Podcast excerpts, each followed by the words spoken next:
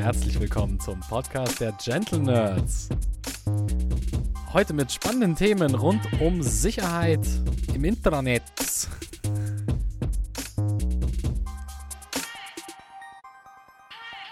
Herzlich willkommen bei den Gentle Nerds.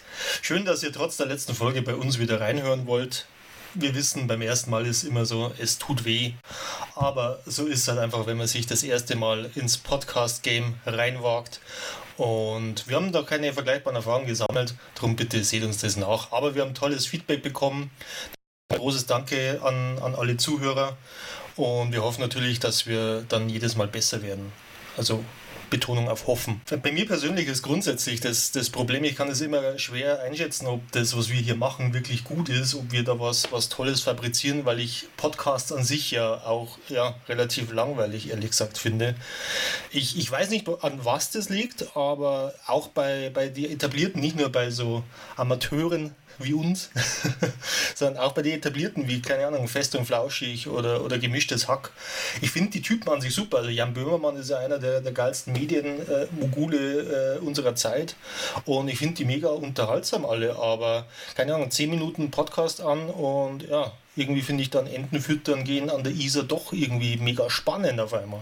Oder einschlafen, und, ne? Oder einschlafen, ne? Aber ja, jetzt bin ich aber paradoxerweise selbst in einem Podcast, ne? Wie geht das zusammen? äh, ich will einfach mal schauen, gibt es eine Möglichkeit, dass auch ich den Podcast wirklich äh, lustig und unterhaltsam und nicht einschläfernd finde? Aber ich glaube, wenn wir wirklich besser werden, hoffen wir es mal, mit, mit den Zuhörern und mit dem Feedback, Oh, das, das könnte schon klappen. Aber jetzt genug mal von meiner Seite. Jetzt stellen wir uns mal vor, äh, Folge 2, Burschen, packen wir es an, oder? Es wird ein Fest, glaube ich, denn die illustre Runde ist die gleiche wie beim letzten Mal. Ich darf beginnen mit der Vorstellung, nämlich mit dem Mann, der mehr Passwörter hat als die dazugehörigen Accounts. Heute unser Tobi wieder dabei. Servus, Tobi. Hallo zusammen. Ich freue mich, euch ein bisschen was über meine Passwörter erzählen zu dürfen. Und vielleicht droppe ich sogar eins. Ja, da freuen wir uns auch. Passwort-Drop immer gern gesehen hier. Und natürlich auch heute mit dabei der Zündfunke dieses Formats, der Godfather of Podcasting himself. Hi Bernhard. Hi zusammen. Äh, danke für die Vorstellung. Äh, ist eigentlich schon äh, genug Lob, ja. Das, dem muss ich erstmal gerecht werden. Aber ja, das sehen wir dann heute in der Folge. Rot, wir haben ja gesagt, ja. genau, ich werde schon tot, aber wir haben ja gesagt, wir, wir wollen uns stetig verbessern. Also das heißt, ich muss dann ja erst da noch hinkommen, wo du mich gerade schon hinlobst. Und ansonsten habe ich äh, gerade im Vorgespräch ja noch vom, vom Jakob gehört. Ich bin ja auch äh, mit gutem Münchner Dialekt gesegnet. Ich würde eher sagen, naja, das ist eigentlich tiefstes Oberbayern, aber das lasse ich nicht so raushängen. aber ja, mal schauen schauen, äh, was die nächsten Podcast-Folgen noch so bringen werden. Mal schauen, in welche Richtung sich die Dialekte noch wandeln beim Bernhard. Und ja, du hast es schon angesprochen, unser, unser Dritter im Bunde, äh, Jakob. Hi, grüß dich. Ja, servus. Der Jakob äh, ist unser Versuchskaninchen diese Woche. Ähm, das RTL hat das Jenke-Experiment Jakob hat auch ein Selbstexperiment durchgeführt und es war sehr entbehrungsreich und aufopferungsvoll, was ich gehört habe, aber dazu wird uns sicher später noch mehr erzählen. Ganz genau, dazu Wir mehr. Wir ihn fast verloren, ne? Wir hätten ihn fast verloren, ja. In den Tiefen der Passwörter und des Internets naja, genau. Also ich bin der Chris. Ähm, von mir gibt es wie gewohnt eine Menge unqualifizierter Fragen und natürlich ein bisschen was Rechtliches dazu. Aber Jungs, jetzt starten wir gleich mal im Medias Res. Äh, letzte Woche war Safer Internet Day und wer unsere erste Folge gehört hat, weiß, äh, ein effizienter Weg, wie wir uns sicher im Internet fortbewegen, ist einfach und vor allem dann unsere Konten im Internet auch schützen, ist einfach einen Passwort-Safe anzulegen. Unsere Meinung dazu ist eigentlich relativ klar. Jeder braucht einen. Ja, wirklich jeder. Und wie das Ganze funktioniert und welchen Mehrwert ein Passwort-Safe auch für euch bieten kann. Da würde jetzt mal der Bernhard ein bisschen was erzählen. Bernhard, erklären Sie mal kurz die Funktionsweise nochmal. Wie funktioniert der Passwort-Safe? Was ist das Grundkonzept? Genau, also das Grundkonzept vom Passwort Safe ist eigentlich, äh, dass man sagt, man hat äh, ein sogenanntes Master-Passwort, also ein großes äh, Passwort, ein schweres Passwort, das man nur für den Safe verwendet und damit sichert man alle seine anderen Passwörter, Accounts, Zugangsdaten, Identitäten und dergleichen ab. Das äh, wird von Passwort-Safe zu Passwort-Safe immer unterschiedlich gehandhabt. Da gehen wir heute ein bisschen durch. Aber generell ähm, ist es erstmal so die, die Grundfunktionsweise einfach, dass man sich quasi nur noch ein einziges Passwort merken muss, das auch ab und an zum Beispiel auch ändern könnte, wenn es ist, und dann einfach Zugriff auf all seine äh, anderen Passwörter und all seine Accountdaten hat, die man so benötigt. Genau, also sein Passwort-Safe ist ja auch ein Passwortmanager im Endeffekt, der tut ja mehrere verschiedene Passwörter beinhalten und man hat eben nur noch dieses Master-Passwort. Aber man braucht ja ein gewisses Vertrauen dann ja auch in diesen Safe. Wem muss man jetzt da eigentlich genau vertrauen? Wer steht da dahinter oder was, was ist das für, für ein Unternehmen, das sowas anbietet? Ja, also erstmal muss man natürlich sagen, wenn man von der Seite des Angriffs hergeht, also wenn man sagt, wem muss ich vertrauen, gegen wen will ich meine Daten schützen. Und es ist ganz klar, gegen wen will ich sie schützen. Einmal einerseits von außen, dass ich sage, wir haben äh, gewisse Hacker, äh, Datenzugriffe haben wollen, einfach nur, weil sie zufällig an die Daten geraten, wie wir es letztens schon äh, gemeint hatten, wegen eines Leaks oder sowas. Und dann wird einfach dein E-Mail-Account oder sowas für Spam-E-Mails verkauft im Send-Bereich im Darknet.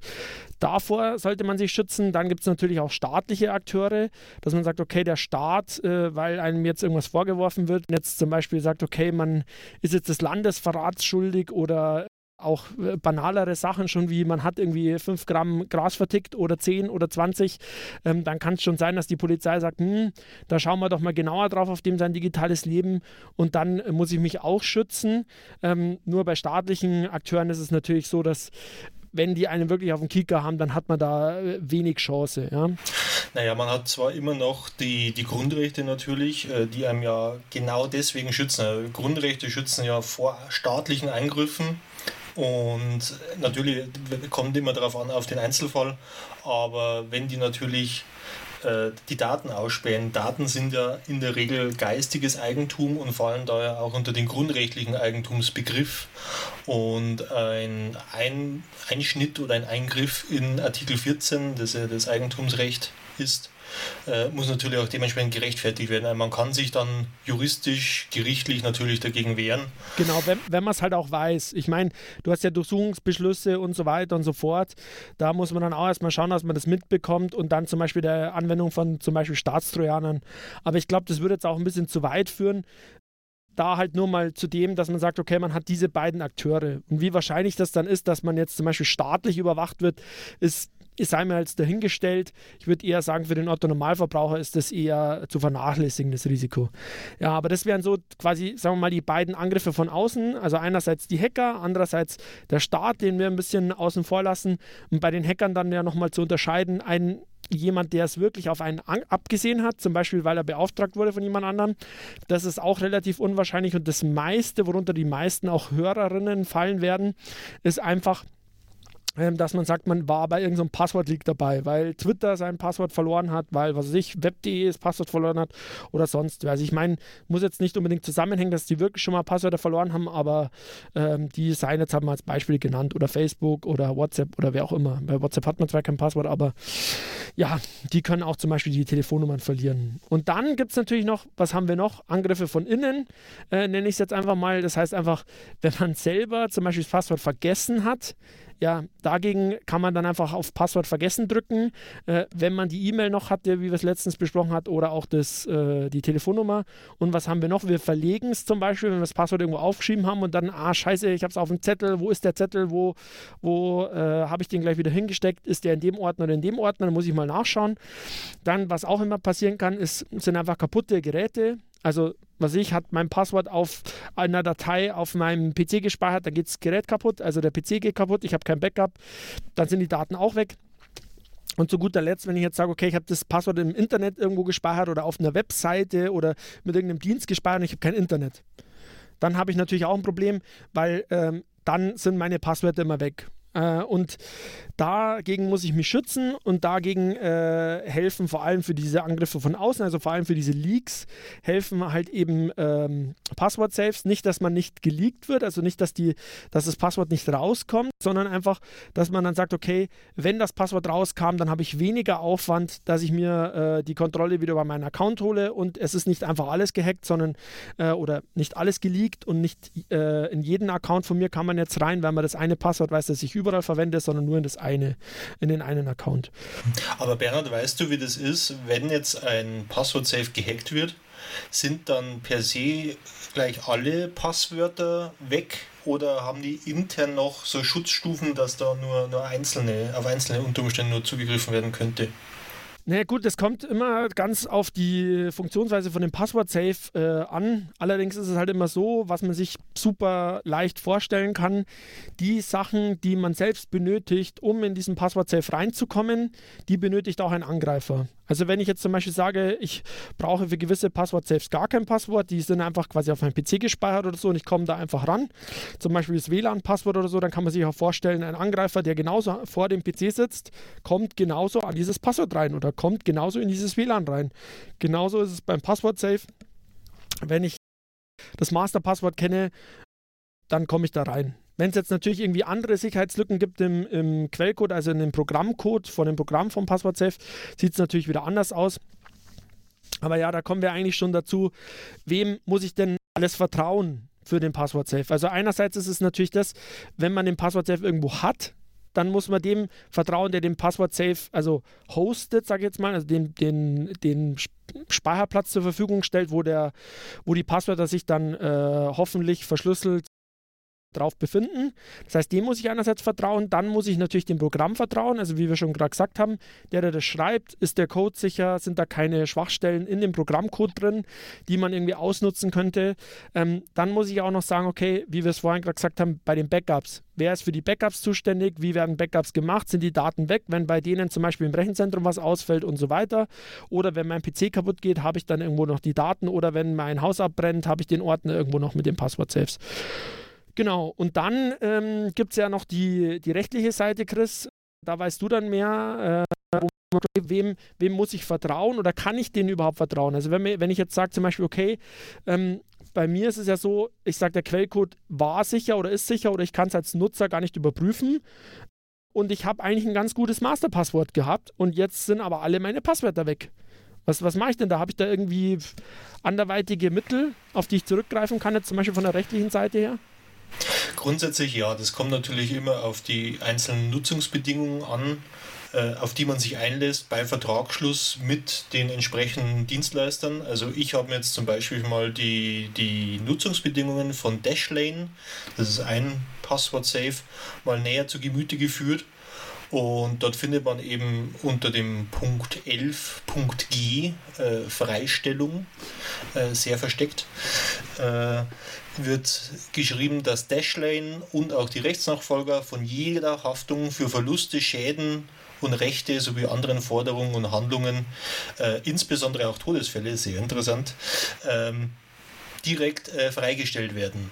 Und grundsätzlich hat man schon mal keinen Anspruch direkt, aber wenn die, diese Freistellung gilt nicht, wenn diese, ja, dieser Verlust oder dieser Schaden, der eingetreten ist, aufgrund von, von Betrug, Täuschung, unlauteren Wettbewerb etc., also im Endeffekt Straftaten äh, begangen wird. Jetzt ist das Interessante aber, was nicht in dieser Aufzählung aufgeführt ist, ist der Begriff ähm, Ausspähen von Daten, denn das ist eigentlich der rechtliche Fachbegriff fürs Hacken. Und in der Regel wird einfach der der Hackangriff dann wahrscheinlich nicht in den, in den AGBs, die man eingeht, erfasst. Und daher ist bei einem externen Hackerangriff, den Dashlane oder jeder andere Dienstleister dann nicht selbst zu verschulden hat, äh, da wird, wird nicht gehaftet. Nur natürlich, wenn man grobe Fahrlässigkeit äh, nachweisen kann, aber das ist natürlich schwierig, da muss man sehr, sehr tief natürlich in die, in die Prozesse des Unternehmens rein Und das kann natürlich, also für einen, für einen normalen Anwender ist das sowieso nicht möglich. Aber wenn dann das natürlich ein größerer Schaden ist und viele Leute Schaden genommen haben, ist natürlich das entsprechende öffentliche Interesse vorhanden. Und dann wird da seitens vom Staat natürlich auch massiv nachgeforscht. Aber ob es in Wirklichkeit dann sich aufklären lässt, ist natürlich immer schwierig. Mhm. Aber du hast jetzt gemeint, Ausspähen von Daten. Das heißt dann, äh, die Passwörter, wenn man die Passwörter abnimmt, äh, dann wäre das auch Ausspähen von Daten oder ist das dann anders? Also das ist noch nicht das Ausspähen von Daten, das ist quasi die Vorstufe, ist auch ein Straftatbestand in Paragraph 202c StGB geregelt. Das ist das Vorbereiten des Ausspähens und Abfangs von Daten. Ähm, also Passwörter abgreifen oder Passwörter hacken, das ist quasi ein Vorbereitungsstadium, weil im Endeffekt ist ja der Passwort ja nur der Schlüssel und man kann ja relativ wenig damit, also man kann sehr viel damit anfangen, aber das Passwort an sich, wenn man es nicht verwendet, ist ja an sich nutzlos. Nur wenn man es dann verwendet, damit man irgendwelche Daten an irgendwelche Daten rankommt oder die weiterverkauft oder was auch immer, dann ist man beim Ausspähen von Daten und da tritt ja eigentlich der wirkliche Schaden dann erst ein für den einzelnen Anwender. Und daher ist das Passwörter abgreifen eine Vorstufe vom eigentlichen Hacken vom, oder vom eigentlichen Späh, Ausspähen und Daten und dem Datenklau, wie es so schön heißt. Mhm. Aber das heißt dann auch, ähm, quasi, weil du ja von äh, Fahrlässigkeit gesprochen hast, also das heißt, die Anbieter schauen, dass sie ihren Code sauber halten, die schauen, dass sie die äh, Server sicher halten und so weiter. Wenn da was passiert, sind sie aber dann äh, zumindest wenn sie sich nicht irgendwie grob fahrlässig verhalten haben, nicht schuld. Und andersrum ist es genauso, ähm, wenn der User jetzt ein schlechtes Passwort hatte oder auch schlechte Passwörter für irgendwelche Accounts, dann wird meistens von der Firma ja dann quasi der, der Nutzer äh, ähm, quasi für eine Haftung rangezogen. Also ich meine jetzt äh, sowas wie bei Banken oder sowas, wenn ich jetzt da sage, ich habe mein, mein Bankpasswort ist zum Beispiel Passwort 123, ähm, dann wird die Bank auch sagen, ja danke, das Geld, äh, das jetzt bei, von den Hackern geklaut wurde, das darfst du jetzt selber zahlen, weil ähm, das, dafür können wir auch nichts, wenn du so ein Passwort hernimmst, oder? Ja, im, im Grunde hast du da recht. Ähm, bei Banken ist eigentlich ein ganz gutes Beispiel. Also Online-Banking ist natürlich immer ein favorisiertes Ziel von Hackern und es gibt da im Zivilrecht, also das, was ich vorher ausgeführt habe, das ist reine Strafrecht, da hat man jetzt noch keinen Anspruch darauf, dass man irgendwie dann Geld oder Daten oder irgendwas zurückbekommt. Das ist rein Strafverfolgung. Wenn man wirklich dann persönlich irgendeinen Schaden erlitten haben, muss man ins Zivilrecht gehen. Und da gibt es gerade bei Banken äh, die Paragraphen 675 fortfolgende. Und die regeln eben, dass der Betroffene, der zum Beispiel wenn es Online-Banking gehackt, gehackt worden ist, äh, der Betroffene, der einen erlittenen Schaden erleiden musste, der hat dann Anspruch auf die Bank, äh, gegen die Bank, damit die Bank ähm, ja, im Endeffekt den Schaden wieder reguliert und das Geld wieder zurücküberwiesen wird auf das, auf das Konto. Natürlich gibt es keinen umfassenden und uneingeschränkten ähm, Haftungsvorbehalt äh, für, für, den, für den Betroffenen, wenn sich natürlich der Bankkunde äh, grob fahrlässig verhält. Also er lässt sein Handy, wo er gerade eingeloggt ist im Online-Account von seinem Bankkonto, auf dem Tisch liegen in einem Café und geht dann aufs Klo. Und dann kommt jemand, sieht das, äh, überweist sich selbst 3000 Euro. Für solche Sachen äh, haftet die Bank natürlich nicht, weil das ist dann schon, ja, es ist grob fahrlässig, man sagt halt dann, ja, eigene Dummheit. Das ist übrigens also dieser, diese, ja, diese Abgrenzung, wie erkennt man, was ist fahrlässig, was ist grob fahrlässig. Bei grob fahrlässig sagt man immer, wie kann der um Himmels Willen nur so blöd sein? Ja. Also es muss der Staatsanwalt dann sagen, wie kann der um Himmels Willen nur so blöd sein? Äh, dann ist es grob fahrlässig. Und als, als Faustregel, ja. das ist echt, das, das ist echt blöd, weil das denke ich mir echt öfters. Wie kann ich um Himmels Willen nur so blöd sein? Oh mein Gott. Dann weißt du, Tobi, das war grob fahrlässig. mein ganzes Leben ist dann grob fahrlässig. Genau, für die, für die Hörerinnen und Hörer zur Überprüfung dann quasi, wenn man sich bei seinem eigenen Passwort denkt, wie kann man nur so blöd sein, dann weiß man, okay, das, das wird Passwort wahrscheinlich ein Fall von grober Fahrlässigkeit werden. Ja. Aber, mal, aber mal ernsthaft, findet ihr, dass ein einfaches Passwort, also wirklich ein Passwort, das jeder sich ausdenkt und überall verwenden würde, weil er sich keine Gedanken gemacht hat, unter Fahrlässigkeit zählt? Nee, es gibt ja dafür diese Mindestanforderungen ja eigentlich jetzt inzwischen überall an Passwörtern, gewisse Passwortstärke.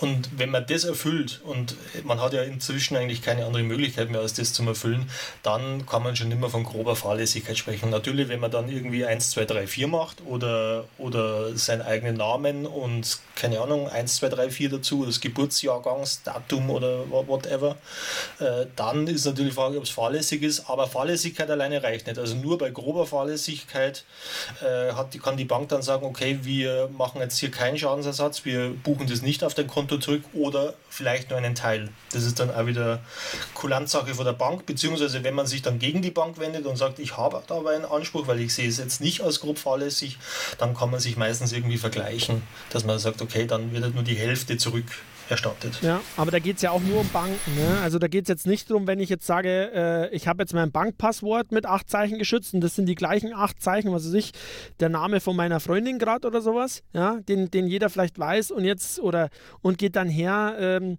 nimmt quasi äh, das Passwort, das sie noch weiß, loggt sich bei Facebook ein und äh, schreibt da irgendwas und mein Ruf wird geschädigt dann kann ich da Facebook äh, schreiben, was ich will. Dann wird Facebook sagen, ja, das ist schön für dich, äh, aber da hast du gar keinen Schadensanspruch gegenüber uns. Bernhard, das klingt so, als wäre dir schon passiert. Nee, nee mir, ist es, mir, ist es, Gott sei Dank noch nicht passiert, äh, weil ich ja immer äh, auf meine Passwörter schaue. Ähm, Seitdem. Genau, und mich, ja, auch schon vorher, ja. Auch schon vorher. Aber mit, mit sowas natürlich auch verstärkt. Also wie gesagt, man muss ja auch schauen, ähm, wie wie sieht das Passwort gerade aus, was man aktuell verwendet, kann da jemand draufkommen und so weiter. Und es ist ja wirklich so, wenn wir uns jetzt mal eine eigene Nase packen, da nehme ich mich ja auch nicht aus. Wir haben früher, haben wir einfach Passwörter auf Schmierzetteln geschrieben oder uns vorgeschrieben oder sonst was und haben gesagt, okay, ich nehme irgendwie, was ich, ein paar Geburtsdaten mit rein, die kann ich mir merken. Da kann ich mir erstens das Passwort merken und zweitens merke ich mir gleich das Geburtsdatum von meiner Freundin damit. Das ist ja super, ne? Und ähm, damit habe ich aber dann einen persönlichen Bezug. Das heißt, ich kann ja dann sagen, okay, ähm, wahrscheinlich nutzt der sowas, ja. Also das wäre auch das Erste, wenn ich mich irgendwo reinhacken würde, dass ich ausprobieren würde. Ja? Ganz ehrlich, du hast mir gerade eine super Möglichkeit gegeben, ein paar Englischvokabeln wieder aufzufrischen. Ich nehme mir einfach Englischvokabeln, die ich behalten will und benutze es als Passwort. Ja, kann, kannst du auch so machen. Also ich habe das früher auch so gemacht, dass ich äh, gesagt habe, okay, sehr schwierige Passwörter oder so, die ich mir selber ausgesucht habe vor der Passwortzeit auf dem Schmierzettel. Die habe ich mir dann irgendwie wild durcheinander gewürfelt, ausgedacht, lange Passwortsätze draus gemacht oder so. Und dann habe ich die einfach ähm, erstens 50.000 Mal geschrieben, gefühlt. Also wahrscheinlich waren es nur irgendwie 20 Mal oder sowas. Und dann habe ich die auch nochmal irgendwie 20, 30 Mal abgetippt. Und dann hatte ich die so im Kopf, dass ich die dann genutzt habe. Und dann hatte ich sie natürlich noch auf dem Schmierzettel. Was hast du mit dem Zettel gemacht dann, Bernhard? Genau, den, den Zettel dann selber habe ich dann wieder vernichtet nachdem ich wusste, okay, ähm, ich weiß mein Passwort und äh, ich vergesse es auch gerade nicht. Aber natürlich ist das, ja, sagen wir mal, äh, nur so semi-optimal, weil das kann man natürlich auch äh, dann wieder vergessen. Wenn ich jetzt zum Beispiel den, den Zettel äh, jetzt wegschmeiße oder sowas und dann sage, okay, jetzt habe ich ein super langes Passwort und es ist mir auch schon oft passiert, dass ich mein Passwort, dass ich beim Urlaub oder sowas, wenn man abends dann sagt, ah ja, ich will mich da noch kurz einloggen, wollte da noch was nachschauen und dann stehst du da und denkst dir, ich wusste das Passwort, ich habe das jetzt schon 20 Mal richtig eingegeben oder auch die PIN von der, von der Bank oder sowas. Deswegen, ja, äh, lieber doch den Zettel aufheben, aber Zettel selber aufheben ist ja auch nicht so gut, weil ich meine, gut, wenn wir jetzt auf das Hosten kommen, wir, den Zettel hostet man selber, den man zu Hause hat. Ja, das Programm, auf dem der Zettel ausgeführt ist, schreibt man auch selber. Passt da alles. Backup davon, naja, wenn das Haus verbrennt, haben wir ein Problem, ja, dann haben wir kein, kein Backup mehr davon. Und den Zettel zu kopieren und irgendwie äh, zu den Eltern nach Hause zu tragen, ist auch nicht so geil, weil äh, dann kommen die Eltern zum Beispiel ran an die Passwörter oder die Konten oder sonst was. Wenn man sich mal mit denen ver verkracht oder auch bei der Freundin zum Beispiel, dann kommt die an alle Sachen dran. Also es kann auch einfach der Freund sein, Lebenspartner oder weiß ich, der WG-Mitbewohner, ja. Könnte ja auch sein. Ich sage, ich bin in der WG, habe da meine Passwörter drin in einem Ordner und dann läuft es. Problem ist aber auch nur, wenn ich jetzt zum Beispiel wieder das, äh, das Beispiel mit dem Urlaub annehme, dann sage ich, gut, ich bin jetzt im Urlaub, will an mein Passwort kommen und es funktioniert nicht, weil das Passwort ist im Ordner zu Hause. Das heißt, bequem ist da gar nichts, wenn ich sowas in einem Ordner speichere. Und deswegen. Aber weil wir gerade bei Bequemlichkeit sind, ja, jetzt bieten natürlich auch die Browser wie Firefox oder Google Chrome auch diese Funktion im Grunde an. Man kann automatisch das Passwort speichern die verwalten das. Und beim nächsten Mal, wenn man auf diese Seite oder auf diesen Account geht, wird oben schon eingeblendet, äh, wollen Sie sich hier gleich anmelden, dann man muss nur auf OK klicken und schon ist man drin. Warum soll, also das ist ja mega praktisch im Endeffekt, warum sollte man trotzdem vielleicht einen externen Passwort-Safe nehmen oder sind diese In-Browser-Funktionen wirklich äh, so gut? Jetzt ohne mich zu tief in das Thema Plugins reingearbeitet zu haben. Plugins sind ja auch browserbezogen und ein Passwort, das, das ist, ist zwar praktisch für diesen einen Browser, auch wenn du den die ganze Zeit verwendest, aber das ist eigentlich auch ein ähnliches Problem, was der Bernhard vorher schon mit Zetteln gemeint hatte. Du speicherst ein Plugin im Browser, du benutzt vielleicht den Browser immer, aber was ist, wenn du das Passwort dann halt auch mal auf deinem Smartphone brauchst? Oder vielleicht holst du dir mal eine Desktop-Applikation von der Browser-Anwendung braucht, dann, dann funktioniert das auf einmal nicht. Irgendwie kriegst du das dann bestimmt raus, aber das macht das alles schon wieder umständlich. Also der Sinn hinter den Passwortmanagern ist ja auch so ein bisschen Bequemlichkeit. Und ich kann mich auch erinnern, ursprünglich hatte ich das auch damals witzigerweise mit Dashlane. Ähm, mir das dann angetan, weil ich auch aus dieser Zettelwirtschaft irgendwann mal kam mit ein paar Computerspielen und dann die ersten E-Mail-Adressen und, und so weiter und so fort. Nochmal eine kleine Anekdote, um da jetzt nochmal reinzuhauen. Vielleicht erinnert ihr euch noch an die letzte Folge, an meine Webadresse, äh, die ich da vergessen hatte. Wisst ihr, wie ich die wiederbekommen habe? Du hast versucht, über Dashlane die Nein, nein, das war noch vor Dashlane. du hast deine, du hast deine Ex-Freundin gefragt, wie sie gleich nochmal heißt und wann sie Geburtstag hat. nee, das hatte ich mir dadurch gemerkt, ne? nee, mit, noch witziger. Das war, ich hatte einfach so schlechte Passwörter damals und ich habe einfach mal nachgedacht, welche ein, zwei Passwörter ich damals in jedem Account verwendet hatte und durchprobiert. Und der Support hatte mir nicht geholfen, also habe ich mir gedacht, warum nicht? Und irgendwie durch Zufall bin ich dann tatsächlich drin gelandet. Das war die einzige Möglichkeit, das wiederherzustellen. Also Trial and Error, also hast du quasi deinen eigenen Account gebruteforst. Also genau, einfach durch Passwort schon, ausprobieren, dich reingehackt.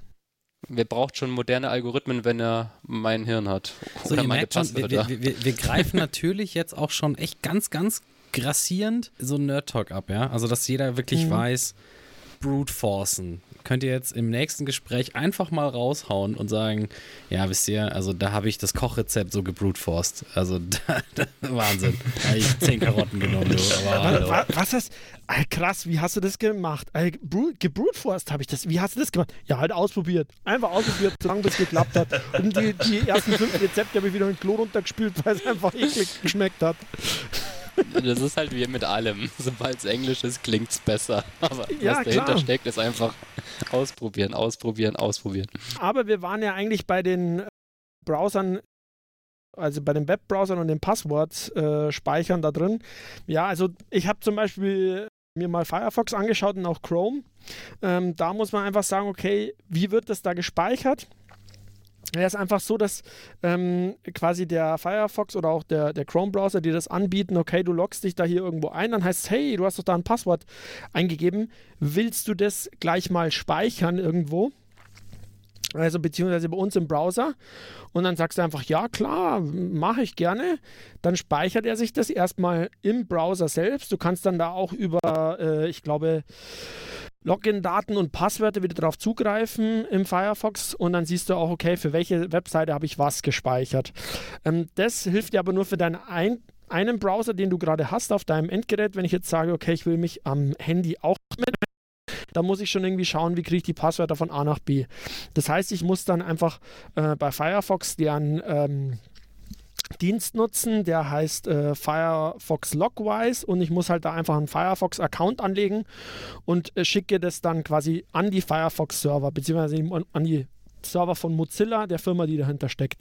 Das heißt, ich schicke meine Passwörter an die und die transferieren die dann wieder auf mein Endgerät, zum Beispiel auf den Firefox-Browser am Handy. Jetzt ist natürlich das äh, Problem folgendes, dass ich sage, okay, jetzt sind die Passwörter aber bei Mozilla ja auf den Servern.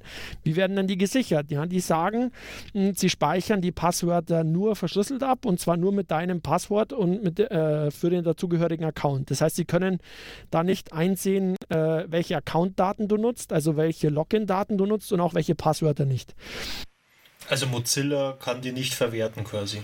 Genau, also sie sagen halt, sie können die nicht verwerten, aber na gut, da kann man sich jetzt wieder drüber streiten, was sie daraus holen können, genauso wie bei WhatsApp zum Beispiel, dass man sagt, ähm, nur alleine, dass ich da Daten hinschicke und wiederhole, sagt ja auch schon was drüber aus, wie oft ich zum Beispiel mein Passwort safe benutze oder sowas, wenn sie wissen, okay, das sind jetzt Daten, ich kann zwar nicht reinschauen, welches Passwort du nutzt, aber ich sehe, du greifst gerade wieder auf dein Passwort safe zu, darüber kann ich auch Rückschlüsse ziehen, aber gut, das sei jetzt mal dahingestellt, das müssen wir vielleicht auch in einem weiteren Podcast betrachten, aber erstmal sagen sie, okay, das ist sicher. Ähm, die zweite Sache ist ja bei, bei Google Chrome, äh, wird es ja quasi über Google synchronisiert. Das heißt, du hast deine Passwörter auch bei Google da drin und da gilt quasi das gleiche Spiel wieder. Die sind halt gesichert durch dein Account-Passwort und so weiter. Das heißt, du hättest da auch wieder ein Passwort-Safe. Das Einzige, was ich da ein bisschen problematisch finde oder problematisch sehe, ist natürlich, man muss dem Hoster vertrauen, also man muss Mozilla und äh, eben Google vertrauen dass die Daten da sicher sind.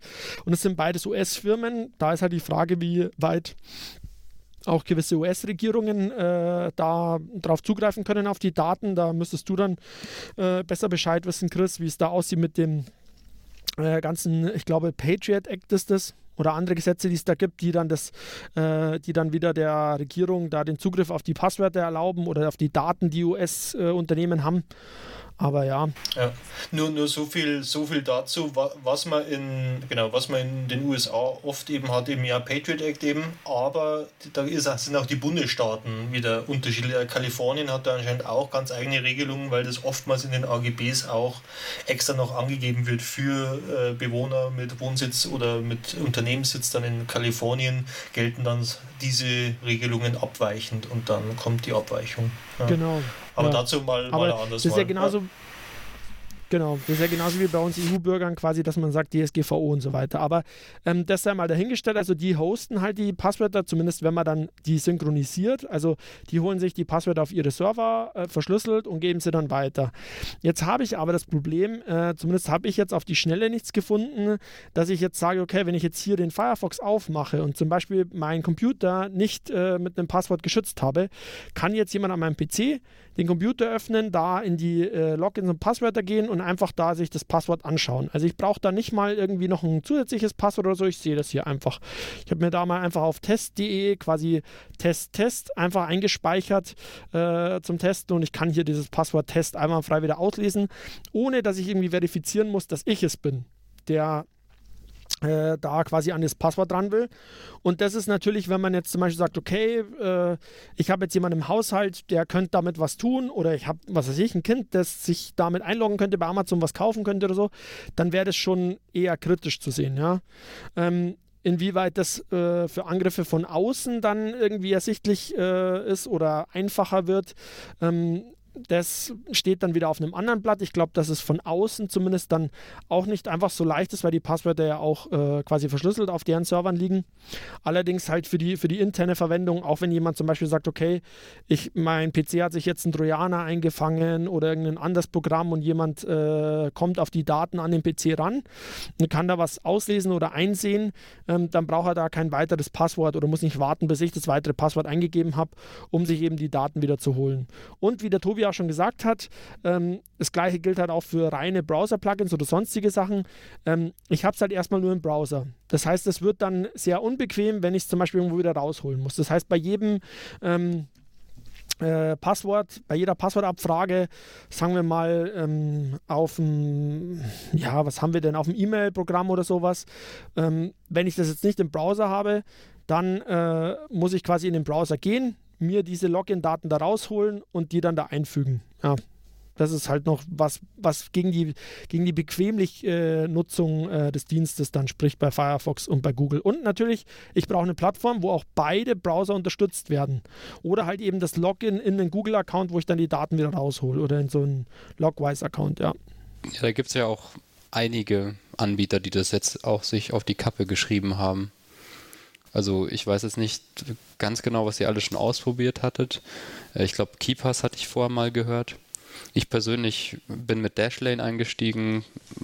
Ich glaube, da wurde ich einfach von irgendeiner Werbung tatsächlich mal erfasst und ich bin doch nicht so werberesistent, wie ich immer von mir glaube. Genau. Ich, ich, was, was habt ihr noch so eigentlich mal benutzt? Also ich, ich, also nur damit ich es jetzt nochmal fertig mache, ich, ich bin gerade bei Bitwarden. Okay. Da, da, kommen wir aber auch mal später ja. nochmal drauf. Also wie gesagt, ja, KeyPass habe ich schon mal benutzt. Ähm, ja, äh, Password Store, da werde ich auch noch kurz äh, drauf eingehen. Ähm, später noch, ja, Bitwarden nutze ich auch äh, gerade aktiv äh, mit dir, Tobi. Ähm, und es gibt natürlich auch noch äh, ein paar weitere. Ich habe, wie gesagt, habe ich auch schon mal die internen äh, verwendet. Allerdings ist es, war das halt so eine Evolution bei mir auch, wo man dann sagt, okay, mit mehr Wissen, das man anhäuft, schaut man halt, dass man einfach andere Passwort äh, selbst benutzt. Und was man natürlich auch noch machen kann, ist, wenn man jetzt zum Beispiel ein Apple-Gerät hat, dass man da quasi die, das ist natürlich die bequemste Art, diese interne ähm, äh, Passwort-Keychain, äh, also den internen Passwort-Schlüsselbund des äh, Betriebssystems, das geht auf iPhones und äh, Mac, äh, MacBooks quasi.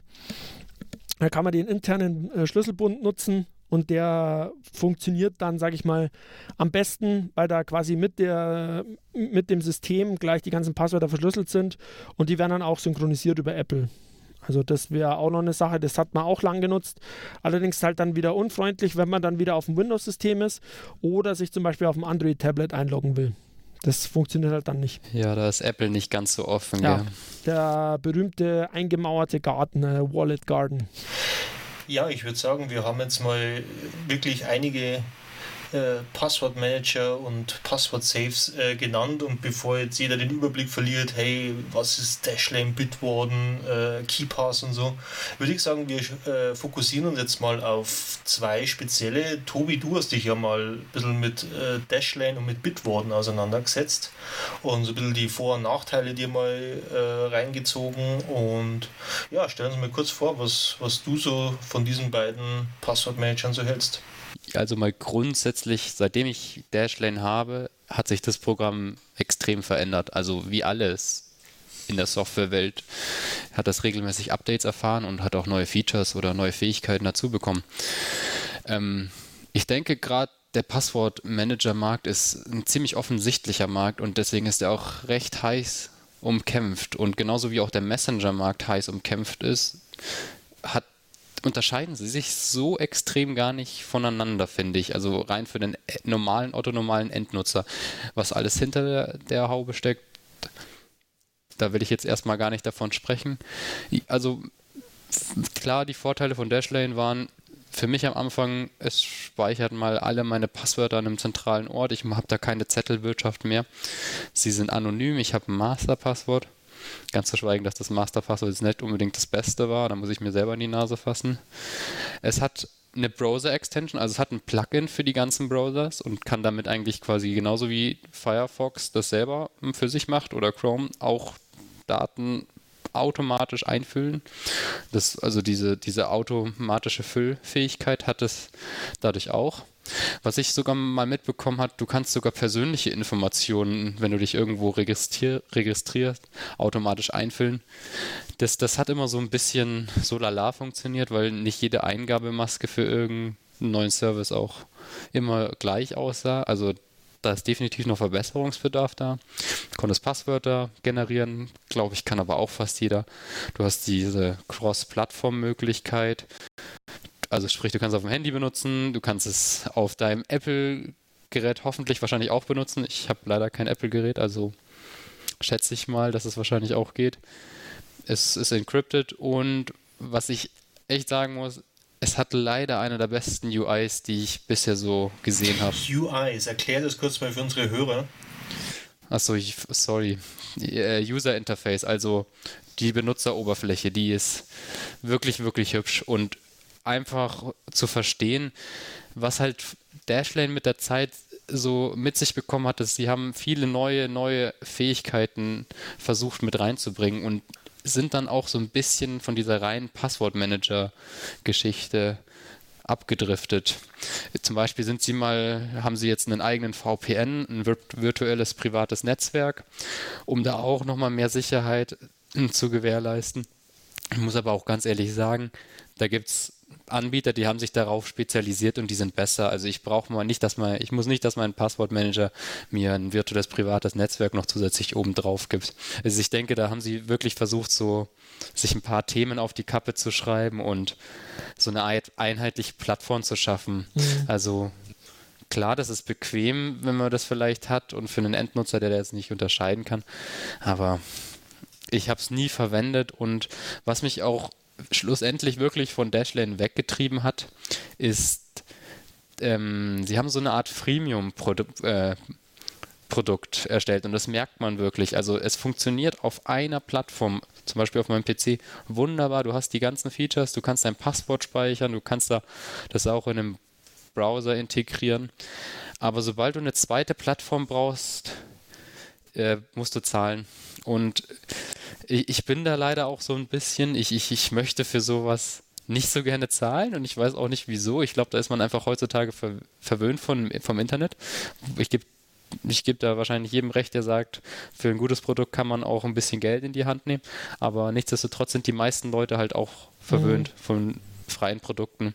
Und Dashlane hat sich da halt so, so, so ein bisschen in der Mitte angeordnet und sagt halt, ich, ich hole die Leute erst auf meine Plattform und wenn sie merken, dass sie eine zweite Plattform einbinden wollen, dann kostet es. Also es ist quasi so ein Lockvogelangebot. Also kommst erstmal, hast den Aufwand getrieben, dass du dir ein paar Passwörter reingestellt hast und dann, wenn du quasi dir ähm, weil ich denke mal, du hast ja gemeint, äh, sie haben eine gute Benutzeroberfläche, das heißt, sie haben da die äh, Applikationen dazu, also die Programme, die du runterladen kannst für die Betriebssysteme. Die haben äh, Browser-Plugins, äh, die du dann in deinen Firefox oder Chrome auch einbinden kannst, damit es da einfach geht.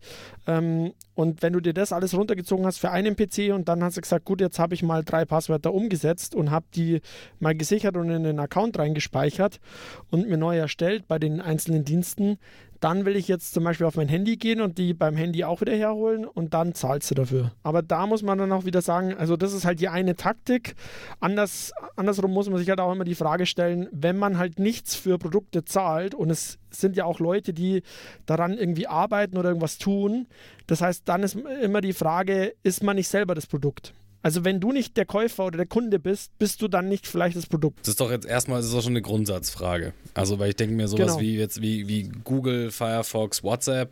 Ähm, kennt ihr noch die guten alten Tage, wo WhatsApp 1,99 gekostet hat? So. Wir waren ähm, dabei, wir sind alt. Wir, ja. wir officially alt.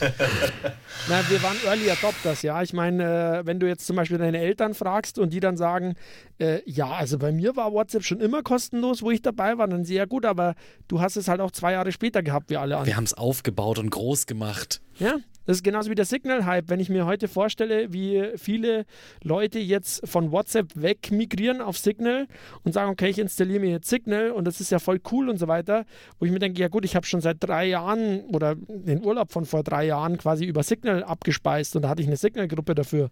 Ich, ich, wollte jetzt auch gar nicht ausschweifen. Ich glaube, es äh, generell ähm, der, der, der, der Wake-up-Call der, der Gentle Nerds ist natürlich äh, die alte Grundsatzdiskussion, wenn ich äh, nichts für ein Produkt zahle, das aber angeblich, ne, also schöne so Google, ja, äh, starke Benutzeroberfläche, leicht zu verwenden, ähm, kostenfrei ist, dass man definitiv schon hinterfragen muss, was, was zahle ich dafür.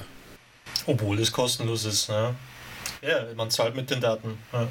ja, weil es war auch mal, hatte ich eine Diskussion mitbekommen, wo es wirklich darum ging, so, wär, was wäre, wenn das Internet äh, früher schon solche Micropayments ermöglicht hätte, also einfach so kleine Centbeträge für gewisse Sachen, dann hätte, hätten die Firmen nicht drauf kommen müssen, dass sie sagen, okay, ich sammle jetzt einfach mal die Daten und die Daten kann ich jetzt an irgendwen wieder weiterverkaufen, weil ich dann halt sage, okay, ich habe eine Plattform wie bei WhatsApp, da geht es nicht darum, oh, ist es schön, ist es cool, wie auch immer, sondern ich habe einfach so und so viele Nutzer da drauf. Und das ist auch das größte Problem, wo man dann sagen kann, kann, kann diese Plattform wieder verlassen werden? Nee, weil einfach so viele Leute da sind, die einen immer wieder dahin ziehen und das ist genau das, was die, was die Plattform wertvoll macht und das sind genau diese Daten von den zig Millionen Leuten und dass ich auch jeden finden kann. Das heißt, ich muss auch das, das, Datum von jedem oder die, die Handynummer von jedem haben, damit ich auch dem äh, neuen Nutzer anbieten kann, hey, deine 30 Freunde sind da auch da. Aber ja, aber da äh, schweifen wir wieder aus, was ich eigentlich auch noch sagen wollte. Beim Tobi war. Ähm, Nein, Bernhard, du schweifst ich, ein bisschen ja, aus. Ich, ich schweife mal aus. Aber was ich eigentlich noch sagen wollte. Bernhard, der Ausschweifer. Ähm, Tobi, wegen dem, äh, wegen dem automatischen Einfüllen von ähm, Logins. Das ist auch relativ bequem, aber dazu, also was Dashlane da anbietet und es bieten auch verschiedene andere Passwortmanager an, dazu muss ich halt sagen, wenn man dann sagt, okay, man wird gefischt, also die Daten werden abgegriffen von einer Fake-Seite oder sowas, ähm, dann kann das schon mal zu Problemen führen, dass man dann sagt, okay, wenn ich, wenn ich auf die Webseite gehe und automatisch die Daten eingefüllt werden, ähm, dann kann es schon sein, dass da wieder eine Transaktion äh, mit den Daten hin zur Webseite äh, stattfindet. Das heißt, die Webseite könnte das so machen, dass sie jetzt äh, zum Beispiel Login-Felder einfach irgendwo auf der Webseite versteckt, für den Nutzer nicht sichtbar oder für den Hörer bei uns in dem Fall oder die Hörerin. Und ähm, dann ist es so, dass quasi vom Passwortmanager die Daten automatisch eingefüttert werden und die Webseite dann Infos über diese Login-Daten, Passwort und so weiter bekommt. Das heißt, wenn die Möglichkeit besteht, würde ich es eher ausmachen, weil einfach nochmal, dass man dein, sein Consent, also seine Einwilligung gibt, ja, ich will auf dieser Seite diese Login-Daten jetzt da platziert haben und vielleicht nochmal vorher auf den Link schaut, äh, auf der Webseite, wo man sich befindet. Das ist halt eigentlich ganz gut. Das ist quasi wie bei einem Auto mit so einer Fernbedienung, wo man sagt, ich gehe einfach hin und dann geht das Auto auf. Da habe ich meine Einwilligung nicht gegeben, dass ich auch wirklich will, dass das Auto aufgeht. Das merkt man ja bei den neueren Autos für sich. Ich gehe einfach hinten an den Kofferraum, dann fängt das Piepsen an und äh, macht, die, macht den Kofferraum auf. Also mit dem würde ich es vergleichen. Ja, das stimmt, Bernhard. Ähm, ich glaube, da habe ich mich vielleicht gar nicht so richtig ausgedrückt. Das passiert nicht automatisch. Also du musst schon noch einen Klick machen, um Dashlane zu sagen, bitte füll hier die Felder aus. Und meistens reicht halt ein Klick auf der Webseite, dass er auch die persönlichen Felder zusammen mit Passwörtern und alles andere ausfüllt. Also normalerweise sagt ihr, hat Dashlane so ein kleines Zeichen am Ende eines Eingabefeldes und da klickt man drauf. Und wenn, das, wenn du quasi den Klick als Bestätigung gemacht hast, füllt er aus, was er kann. Ähm, ich gebe dir recht, ich, ich bin auch kein Fan davon, die Daten einzutragen. Ich habe sie auch ich habe leider mal durch Zufall, glaube ich, meinen Namen, meine Straße und so weiter eingetragen. Wo ich aber immer sehr zurückgeschreckt bin, ist meine Kreditkartendaten oder generell meine Finanzdaten bei sowas einzutragen. Da bin, das glaube ich, sollte man immer noch in seinem Kopf verhalten. Ja, äh, wie gesagt, also ich zum Beispiel, ähm, wenn wir jetzt da schon noch ein bisschen weiter abschweifen, ich habe zum Beispiel die Kreditkartendaten auch da drin, also mein, meinen Passwortmanagern, ähm, weil ich einfach sage, okay, wenn, wenn da jetzt zum Beispiel der Login von meiner Bank abhanden kommt und damit überwiesen werden kann, äh, dann habe ich noch meinen zweiten Faktor mit der SMS, die kommt. Oder auch bei der, bei der Kreditkarte ist es mittlerweile so, dass man so einen zweiten Faktor bei manchen Firmen einstellen kann, bei manchen Banken. Und dann kann der mit der Kreditkarte wenig anfangen. Und wenn jemand, was weiß ich, wenn ich im Restaurant bin, im Ausland und ich gebe meine Kreditkarte kurz ab, damit die das irgendwie abpausen oder sowas, weil sie noch nicht irgendwie online sind, dann habe ich das gleiche Problem. Also da ist immer die Sache, man muss halt auch für sich selber abwägen, wie sicher will ich sein und wo ist, wo mache ich mehr Sicherheit auf, wo ich an anderer Stelle die Sicherheit gar nicht habe. Und wo mache ich mir dann, binde ich mir dann mehr Hürden ein äh, bei Sachen, die ich dann äh, ja äh, ganz ist anders richtig, aber das kommt aus, aus einer Zeit, es kommt aber auch noch aus einer Zeit, wo Zwei-Faktor-Authentifizierung noch nicht so allgegenwärtig mhm. war. Dashline ist wirklich, wirklich schon ein altes ja, ja. Produkt, das ich genutzt habe. Genau, aber was würdest du sagen äh, zu Dashlane? Äh, ist es empfehlenswert oder ist es leicht zu verstehen? Ist ja schon gemeint, sehr viele Sachen es sind äh, noch on top und man muss halt dafür zahlen. Weißt du, was da das Abo-Modell ist? Äh, ich glaube 40 Euro pro Jahr. Ich bin mir jetzt gerade nicht ganz sicher, da kann man eventuell vielleicht im Nachgang nochmal mich korrigieren. Ja, ansonsten äh, machen wir auch wieder einen Link in die Show Notes ähm, die wir dann veröffentlichen. Ja. Genau. Genau, aber an sich ähm, kann ich nicht sagen, Dashlane ist ein userfreundliches Produkt und ich glaube, für jemanden, der keine großen Hürden haben will, tut es das Programm. Für mich ist es ein bisschen zu viel Schnickschnack drumherum, weil es mehr ist, als ich eigentlich brauche und nicht ganz die Sicherheitsstandard oder die, die Anforderungen erfüllt, die ich gerne hätte. Und da kommen wir jetzt auch gleich auf meine präferierte Lösung und da, hast du mich sogar draufgebracht, Bernhard. Äh, erklär doch mal kurz, was du da denn schönes für, für, was für ein schönes Produkt du für mich hattest. Genau, also ähm, ich habe auch ja, wie gesagt, verschiedene Passwortmanager durchprobiert und bin dann jetzt im Endeffekt auch auf Bitwarden ähm, quasi gelandet. Das ist eigentlich auch ein, ähm, ein Passwortmanager, der sehr einfach zu bedienen ist, ähm, der Open Source ist. Das heißt einfach, dass der Programmcode öffentlich einsehbar ist. Ähm, das, ich glaube sogar, der, also der Code des Servers, also ähm, wie der Server programmiert wurde und auch die ganzen äh, Client-Geräte, das heißt einfach die ganzen Programme, die äh, auf den äh, Nutzer-Endgeräten laufen, also das heißt einfach auf dem MacBook oder auf dem Laptop oder auf dem Handy und so weiter, ähm, kann man einsehen, falls ich mich nicht irre. Also wie gesagt, wir verlinken das Ganze noch. Und äh, der bietet es halt an, einfach äh, über die Webseite und über Browser-Plugins und Clients ähm, die äh, Passwörter zu managen äh, auch mit einem Masterpasswort und einfach eine E-Mail-Adresse. und das Ganze geht dann direkt über bitwarden.com. Also so kann man es machen, über den Hauptanbieter, über den äh, auch der, der Quellcode oder der Programmcode kommt. Kann man sich dann Account klicken, äh, anmelden, Masterpasswort setzen und dann geht's los. Da gibt es auch verschiedene Modelle. Das Anfangsmodell ist, glaube ich, kostenlos. Und dann kann man noch zum Beispiel Passwörter mit der Familie teilen. Ähm, und dann äh, wird es was kosten. Also das ist so ein, so ein Premium-Feature. Äh, Genauso kann man zum Beispiel sehen, ob seine Passwörter schon irgendwo in so einem Datenleak, den wir besprochen hatten, quasi aufgetaucht sind und äh, man kann zum Beispiel auch noch so Zwei-Faktor-Authentifizierungscodes, dazu müssten wir später mal was machen, auch einpflegen und so.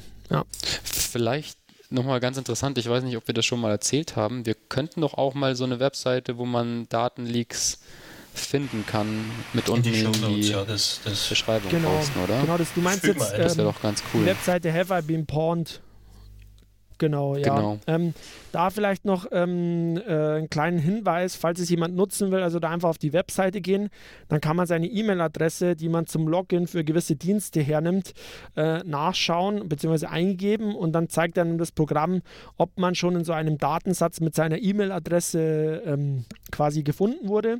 Und dann kann man sagen, okay, alles, was mit dieser E-Mail-Adresse in Verbindung stand äh, und was weiß ich, äh, sie sagen auch noch dazu, okay, dem Datenleak von Adobe zum Beispiel von 2000x, da haben wir deine E-Mail-Adresse drin gefunden, also das Passwort, was du damals benutzt hast, falls du dich noch daran erinnern kannst, das solltest du nicht mehr verwenden. Ich glaube, die Webseite hat auch noch falls ich mich richtig erinnere, ähm, ich schaue mal kurz nach, ähm, auch noch die, das Feature oder äh, die Möglichkeit, dass man auch die Passwörter ähm, angibt äh, und dann schaut, ob die Passwörter schon mal genutzt wurden.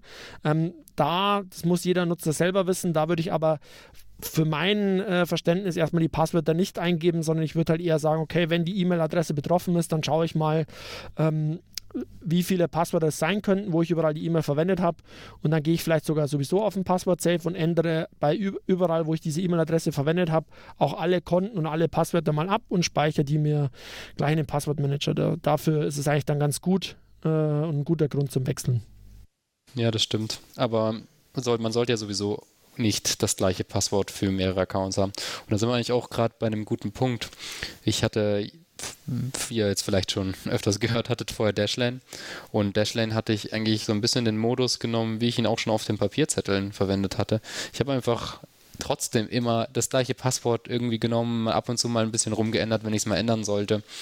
So richtig sicher war das aber auch nicht. Und jetzt durch, durch Bernhard, durch die Möglichkeit von Bitwarden und mal alles wieder grundsätzlich zu sortieren, ich, ich mag ja Struktur da reinbringen, ähm, bin ich auch dazu übergegangen, jetzt wirklich für jeden Account, den ich auf Bitwarden jetzt rüberziehe, das ist ein längerer Prozess, mir auch ein neues autogeneriertes Passwort zu schaffen. Mhm.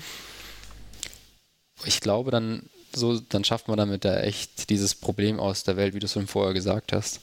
Man muss es halt so als ein kleines Projekt sehen, sich da langfristig sicher zu machen und sich eine Struktur zu überlegen, die für einen auch passt. Und es passt halt, wenn du das auf jedem deiner Endgeräte wirklich benutzt. Stichpunkt Projekt ist es ja natürlich mit einem gewissen Aufwand verbunden. Wie würdet ihr das jetzt einschätzen als User?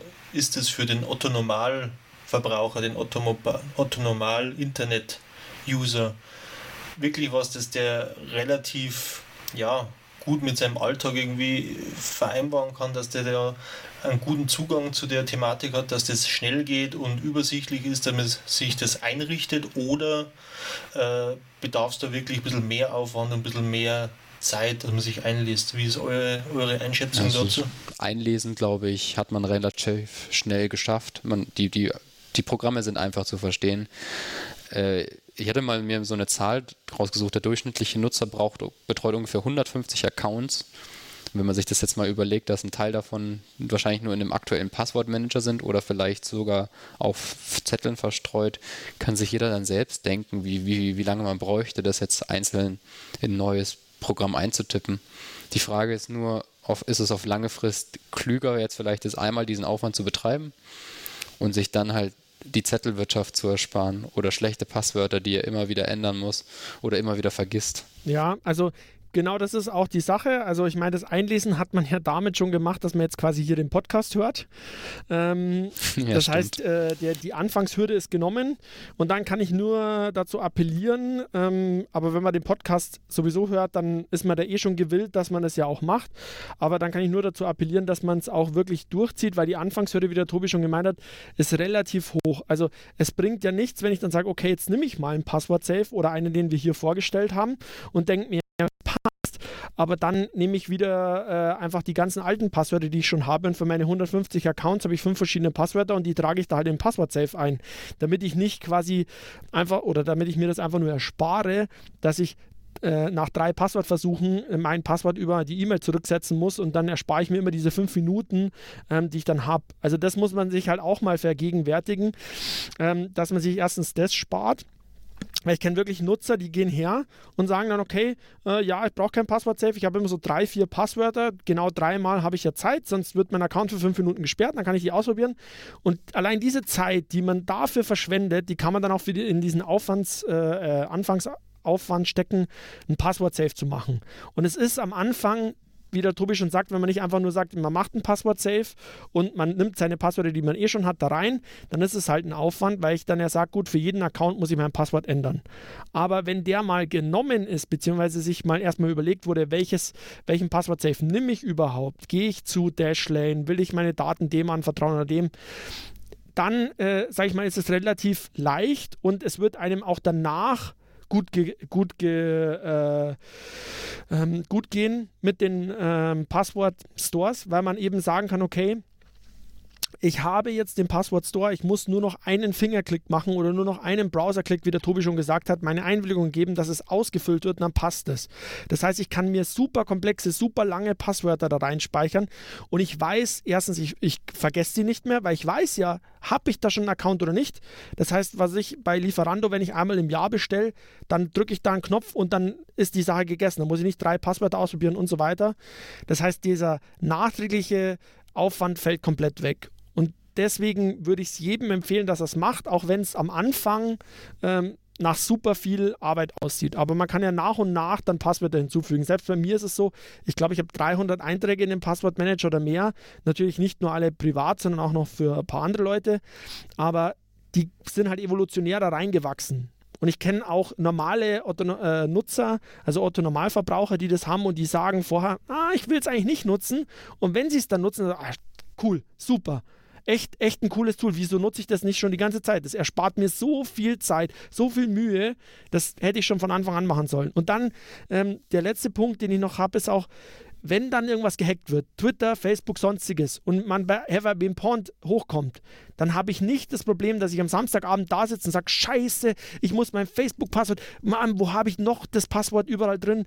Ah, da noch und da, ach, ah, ich weiß gar nicht mehr, wo habe ich das Passwort überall verwendet, da muss ich jetzt erstmal eine Woche drüber nachdenken. Ich gehe halt her und sage, nö, ist egal, ich ändere es ab, einmal, ich weiß hier Twitter-Passwort und zack, fertig. Und alleine für diesen Peace of Mind, also für diesen Frieden, äh, sollte man es in Erwägung ziehen. Genau. Ich glaube, mittlerweile haben unseren Zuhörer auch verstanden, dass der Bernhard ein Riesenfan vom Passwortmanager ist. Nicht nur ein Riesenfan vom Passwortmanagern generell. Also ich, ich appelliere dafür, dass man hinter die Magie der IT steigt äh, die man vielleicht äh, bis zuweilen noch hat, dass man sich denkt, alles ist Magie und äh, es ist viel zu komplex für den normalen Nutzer, man versteht es eh nicht. Würdest du dich vielleicht sogar als IT-Aktivist bezeichnen? IT-Magier. Ja. Ein ID-Magier. Als Aktivist, soweit. Mit Feenstaub. Genau, soweit als Aktivist äh, würde ich mich jetzt noch nicht sehen, aber ich, wenn jemand willens ist, äh, da was zu verändern, dann äh, bin ich gerne bereit zu helfen. Also so ein kleines Helfersyndrom ist da wahrscheinlich schon vorhanden. Vielleicht auch ein bisschen größeres, wenn man meine Freundin fragt, aber. Und ganz, ganz genau da habe ich mich auch eingehakt. Und wir wissen jetzt, dass Bitwarden an sich ähnlich wie Dashlane ist. Es gibt eine Firma, die steht dahinter, die hat eigene Server, auf denen kann man auch alles speichern. Aber Bernhard, erzähl uns doch mal, was hast du denn gemacht? Genau, also bei Bitwarden, Bitwarden gibt es die Möglichkeit, dass man den Code, also den Servercode, auch selber bei sich auf einem eigenen Server verwaltet.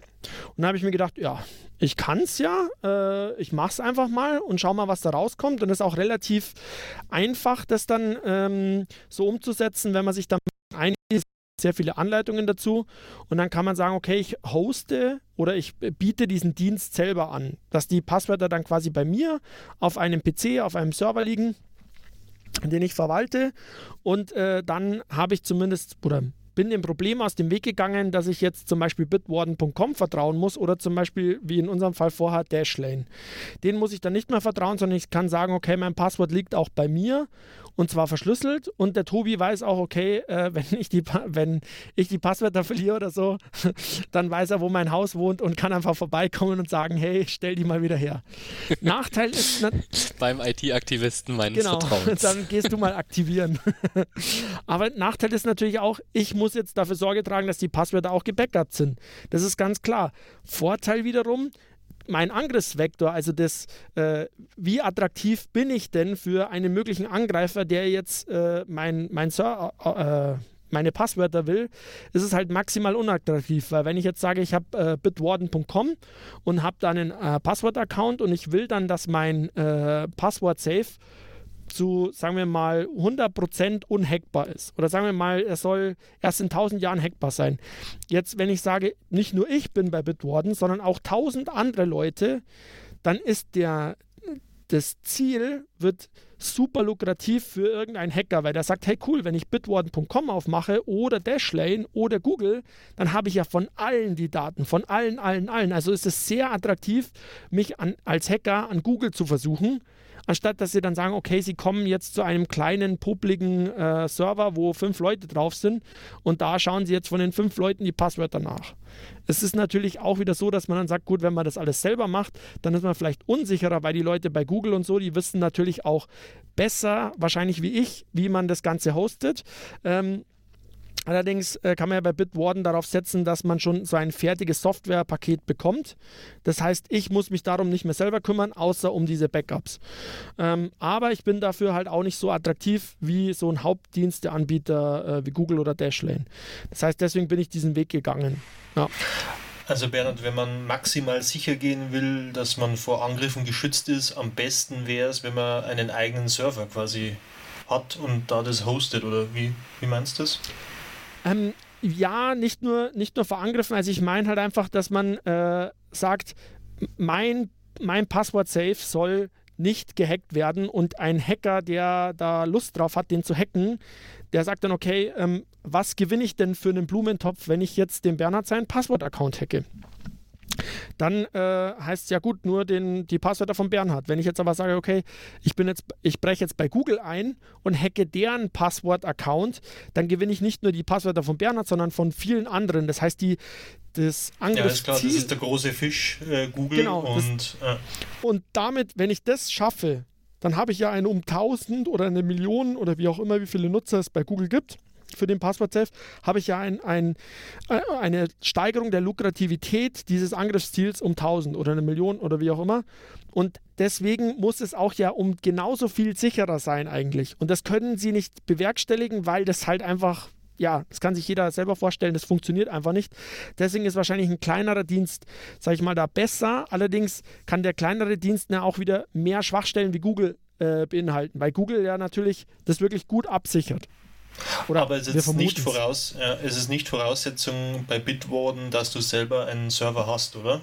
Nee, nee, also wie gesagt, du kannst auch bei bitwarden.com einsteigen oder wenn du halt sagst, nee, ich hoste die Passwörter lieber selber, ich kenne mich da ein bisschen aus, dann kannst du das machen. Und wenn du dann sagst, gut, äh, im Fall vom Tobi, der sagt jetzt, okay, ich bin jetzt nicht bei bitwarden.com, sondern gehe halt zum Bernhard, der verwaltet schon meine Passwörter und ich vertraue dem schon, ähm, dann kann man so machen, man dann sagt, nee, ich vertraue noch nicht mal den Bernhard, ich will meine Passwörter selber bei mir haben und ich kümmere mich selber um die Backups und kümmere mich selber darum, wie die auf die Endgeräte kommen, dann kann man auch sowas wie KeyPass benutzen.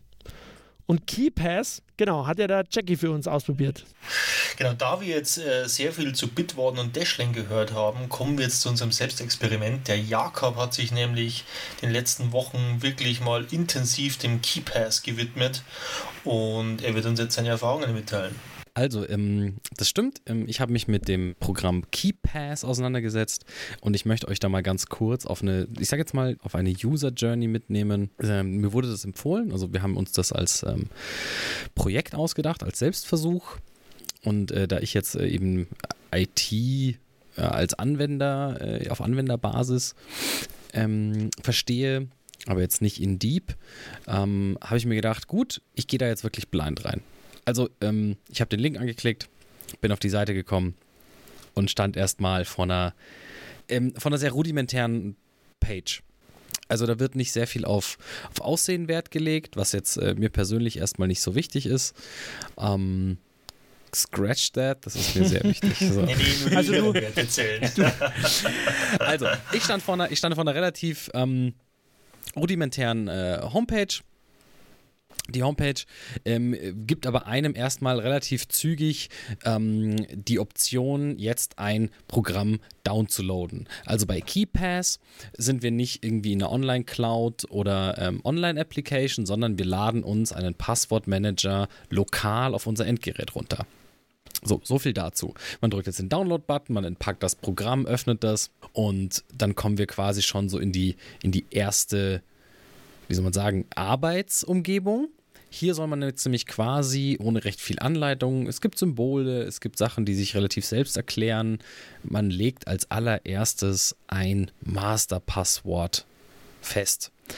Wie gesagt, ne, also ein Masterpasswort ähm, ist jetzt nicht irgendwie äh, äh, heute 1, 2, 3, sondern tatsächlich was Langes, kryptisch verschlüsselt, kompliziertes persönlich fand ich es super, dass man ähm, direkt eine sichtbare oder dem, dem User responsive äh, Passwortüberprüfung gegeben hat. Also quasi, ich habe dann getippt und habe gemerkt, okay, acht Buchstaben sind anscheinend noch nicht so sicher. Dann habe ich da noch witzige Plus, Minus, Sternchen, Klammern reingepackt und schon ist meine, dieser bunte Balken von Rot, oh mein Gott, das ist äh, absolut nicht sicher, zu Gelb, ja, das wird schon besser, mein Freund, gewandert dann musste ich selber auch feststellen, okay, ich dachte, so gute 10, 12 Buchstaben, Kombination mit Zahl und vielleicht auch Zeichen hatte ich immer als sehr sicher angesehen.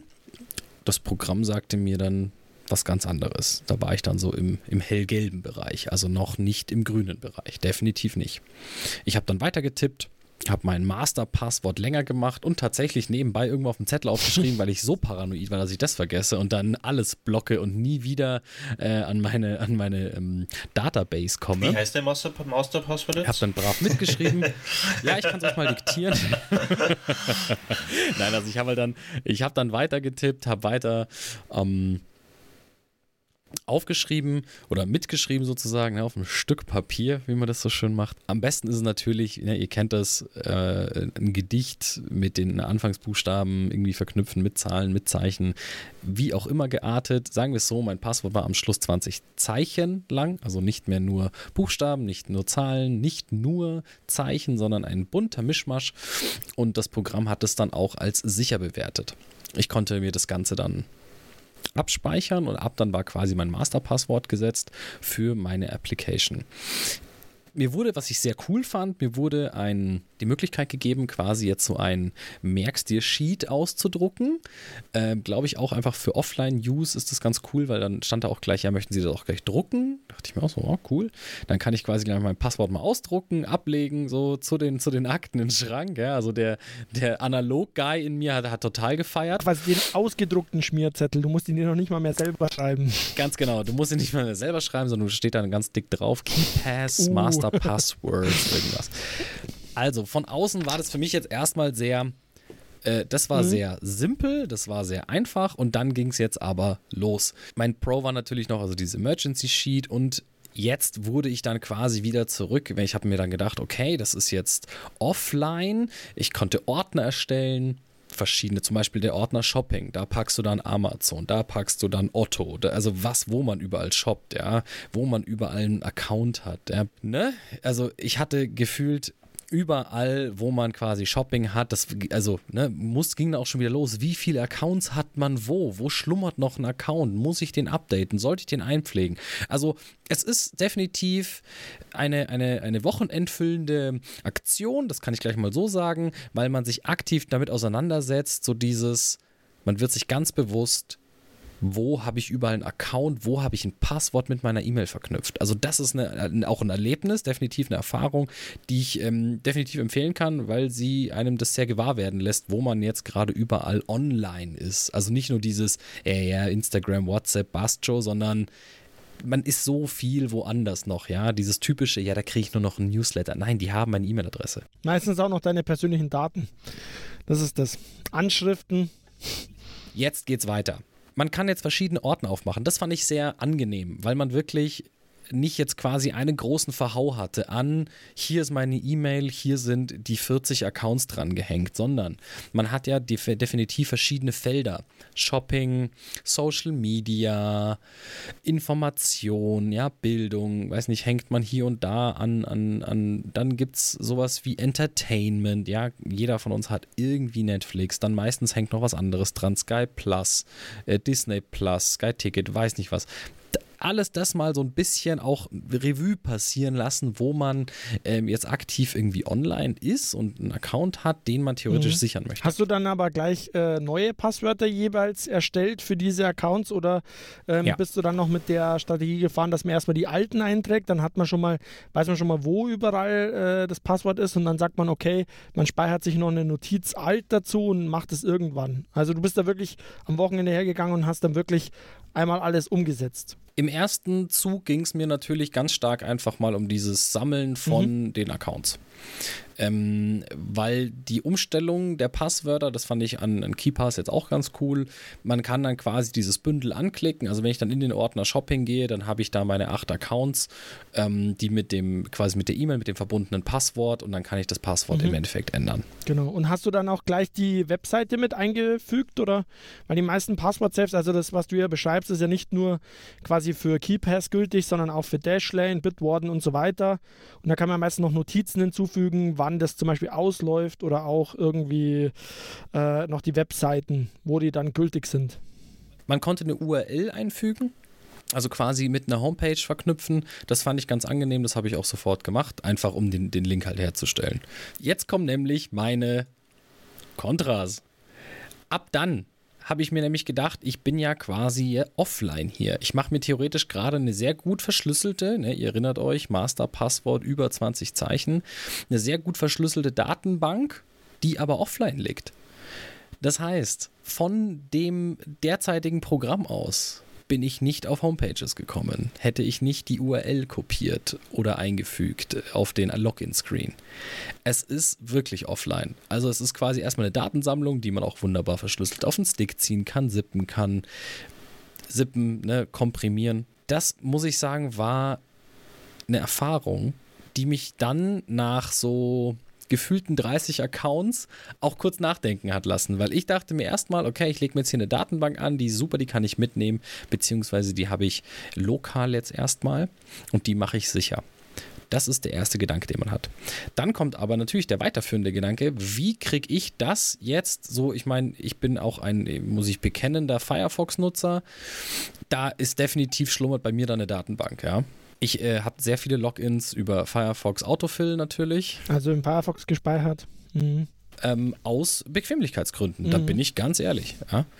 Ähm, die haben eine, die sichern da einem eine gewisse Sicherheit zu. Mit ja klar, hier halten wir das sicher. Du kannst von vom einen Gerät, also ne, von deinem, du wirfst deinen alten Laptop weg, ziehst auf einen neuen um, öffnest Firefox und hast mit deinem Login über Firefox schon ähm, komplett deine deine Database, deine Bookmarks, alles mitgenommen, alles gezogen es ist for free. Das heißt, wir müssen uns natürlich fragen, was das, was das im Endeffekt kostet bei Firefox, Google und Co. Aber jetzt hatte ich mein, bei KeyPass, mein Problem. Ich war jetzt offline. So. Jetzt gibt es eine Menge, wenn man dann auf sowas klickt wie Plugins, also Zusatz-Add-on-Programme oder Einbindungen, mit denen ich dieses wundervolle, sehr simpel gehaltene Programm erweitern kann. Was passiert, wenn ich auf einem Handy jetzt ein Passwort brauche?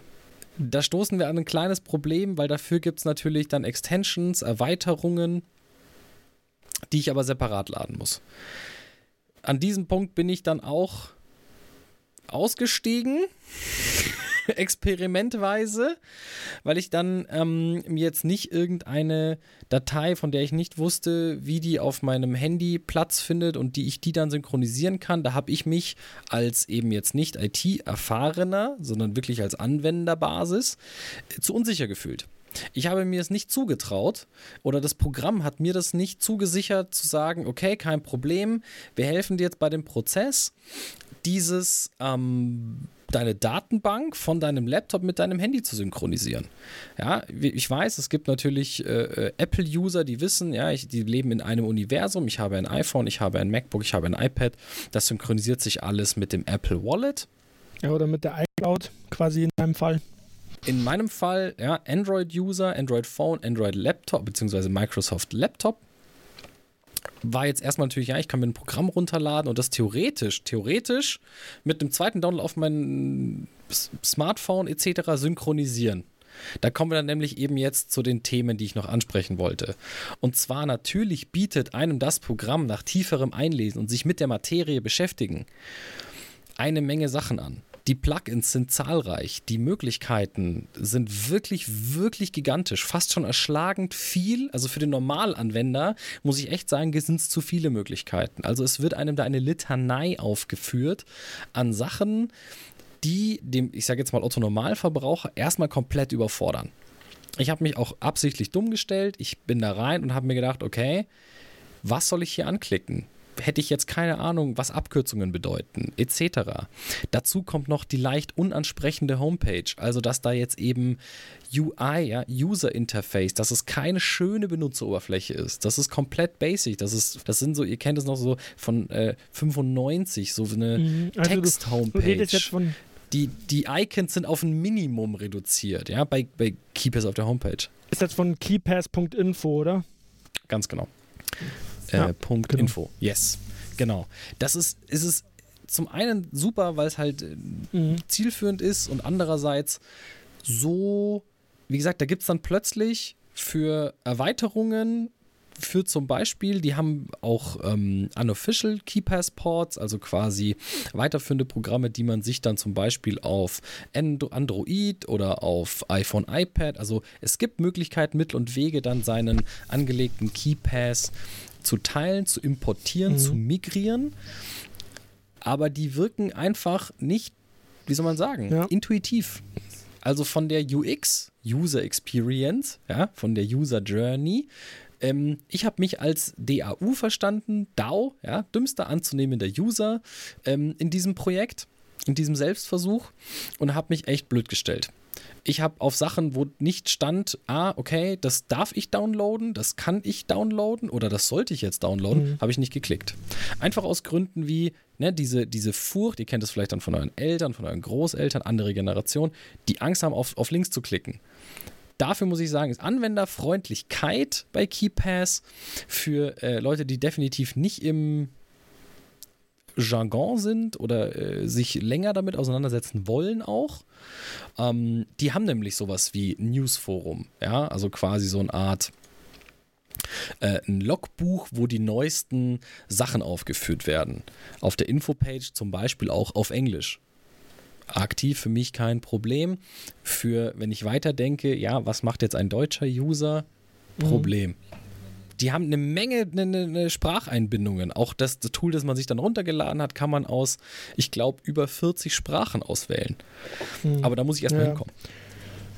Das heißt zum Beispiel der, der Log, das Logbuch ähm, von den verschiedenen äh, Funktionen und Features ist auf auf Englisch, wird auch durch die ganzen Versionen durchgetaktet und quasi, was haben wir aus der Vorversion besser gemacht, was haben wir in der, in der letzten Version anders gemacht, was haben wir geändert. Das sind die sehr minutiös und, und takten das wirklich runter.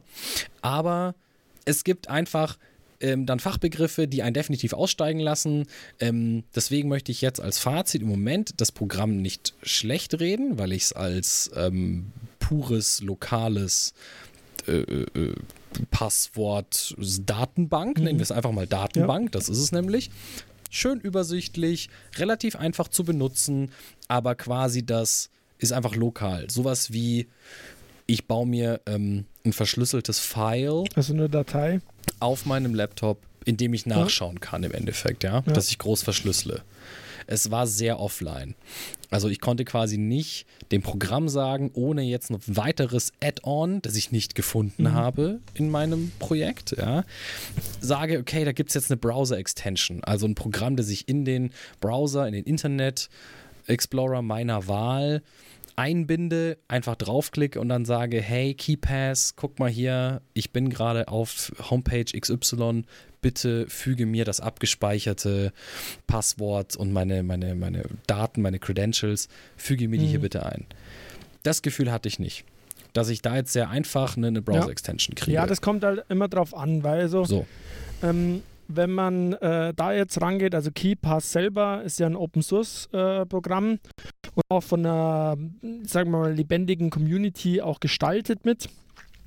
Und die haben das halt schon, ich weiß jetzt nicht, wie alt das äh, Projekt genau ist, aber das ist auch schon etwas länger her, war eines von den ersten äh, Passwortdiensten, die ich auch genutzt habe.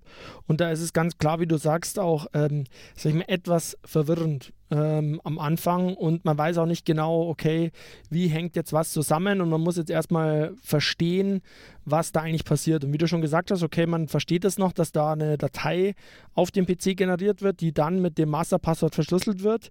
Ähm, da wird ja auch darauf geschaut, dass es etwas länger ist, etwas komplexer, damit man da eben nicht gleich reinkommt.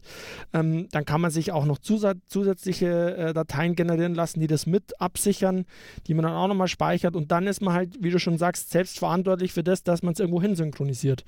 Ähm, und da hat sich jetzt Ganz auch genau. wegen des Open Source Charakters oder wegen der, sage ich mal, Gemeinschaft, die sich darum gebildet hat, haben sich auch verschiedene Untergruppen gebildet, ähm, ja, für Plugins, für Zusatzprogramme und so weiter. Also KeyPass selber oder das, das KeyPass-Format, also die Datei, die kann ich jetzt auch in verschiedenen KeyPass-Programmen aufmachen. Zum Beispiel gibt es äh, KeyPass, KeyPass X gibt es, KeyPass XC gibt es und so weiter. Und in der letzten Version, also KeyPass XC, hatte ich das jetzt auch mal öfter das verwendet. Da gibt es auch dann Browser-Plugins, die das dann äh, mitnutzbar machen. Ist aber schon, sage ich jetzt mal, so ein Anfangsaufwand, dass man das halt äh, herstellt. Und du musst dir halt dann äh, darüber im Klaren sein, du musst diese Datei irgendwie synchron halten über verschiedene ähm, PCs und über verschiedene Handys. Also wenn jetzt zum Beispiel jemand Dropbox hat oder über genau, verschiedene Geräte. Ähm, aber wenn jetzt zum Beispiel jemand Dropbox hat oder ähnliches, dann kann er einfach sagen, ich äh, kopiere mir diese Datei in Dropbox rein, ist ja kein Problem. Lade mir dieses Dropbox-File aufs Handy und habe dann da auch äh, eine App, Keepers XC oder andere Apps, die ähm, sich dann da wiederum aufmachen lassen und da benutzen lassen. Aber wenn man da halt quasi jetzt sagt, ich will es einfach mal benutzen, ich will einfach mal starten über ein Wochenende, ist natürlich klar, dass man jetzt da als Laie wahrscheinlich nicht so sehr den Einblick hat. Ich glaube auch, dass es eher für jemanden ist, der sagt, okay, ich will es machen, aber ich will da niemandem vertrauen müssen, weil ich, mm, wie gesagt, von unserer ersten Folge das böse Internet zum Beispiel sage, okay, es ist ein, es ist ein Schmarrn für mich, wenn ich sage, ich muss irgendjemand vertrauen, dass der dann meine Passwörter sicher äh, aufbewahrt. Und ich habe sie lieber quasi zwar nicht auf dem Zettel, ähm, aber ich habe sie irgendwie am PC, wo ich dann auch relativ schnell rankomme und zwar auch nur da und ich speichere sie mir nochmal auf den Stick oder so und lege den Stick in, in Safe rein oder sowas bei mir zu Hause und schreibe das Masterpasswort auch auf den Safe rein und, und äh, oder schreibe es auf den Zettel und lege es in Safe rein, so rum. und sage dann meiner Frau, okay, wenn was wäre, ähm, dann kannst du da ran. Ja, das geht bei allen anderen auch, aber das ist halt noch so, sage ich mal, ähm, man erkauft sich das, dass man da sicherer ist und dass man keiner anderen äh, Plattform vertrauen muss, äh, die einem dann automatisch die Passwörter synchronisiert. Man erkauft sich das halt durch, die, durch den Verlust an Bequemlichkeit. Ja, diese Sicherheit. Und das ist, glaube ich, auch das, was du da auch mit erfahren hast. Und natürlich ist es auch so, es ist halt keine größere Firma dahinter, die irgendwie damit äh, Geld machen will. Jetzt mal, weil das ja da quasi alle Funktionen kostenlos sind. Ähm, und äh, da wird dann auch von der, von der Gemeinschaft, die das halt programmiert oder die das pflegt, halt auch gesagt, okay, das und das machen wir da rein. Ähm, diese Change-Logs, also diese äh, Protokolle, die du äh, da auch zitiert hast, das waren ja quasi die Protokolle, die die Entwickler von der Software angeben, äh, wenn sie was am Programm geändert haben, dann beschreiben sie auch genau, was sie geändert haben, damit man dann auch Bescheid weiß. Das gibt es bei den anderen Programmen auch, aber ich glaube, es ist nicht so ähm, quasi vorne drauf. Deswegen, es richtet sich einfach an ein anderes Publikum. Ja, ganz klar. Genau das Gefühl hatte ich eben auch. Ähm, deswegen meine, mein Fazit zu der ganzen Nummer.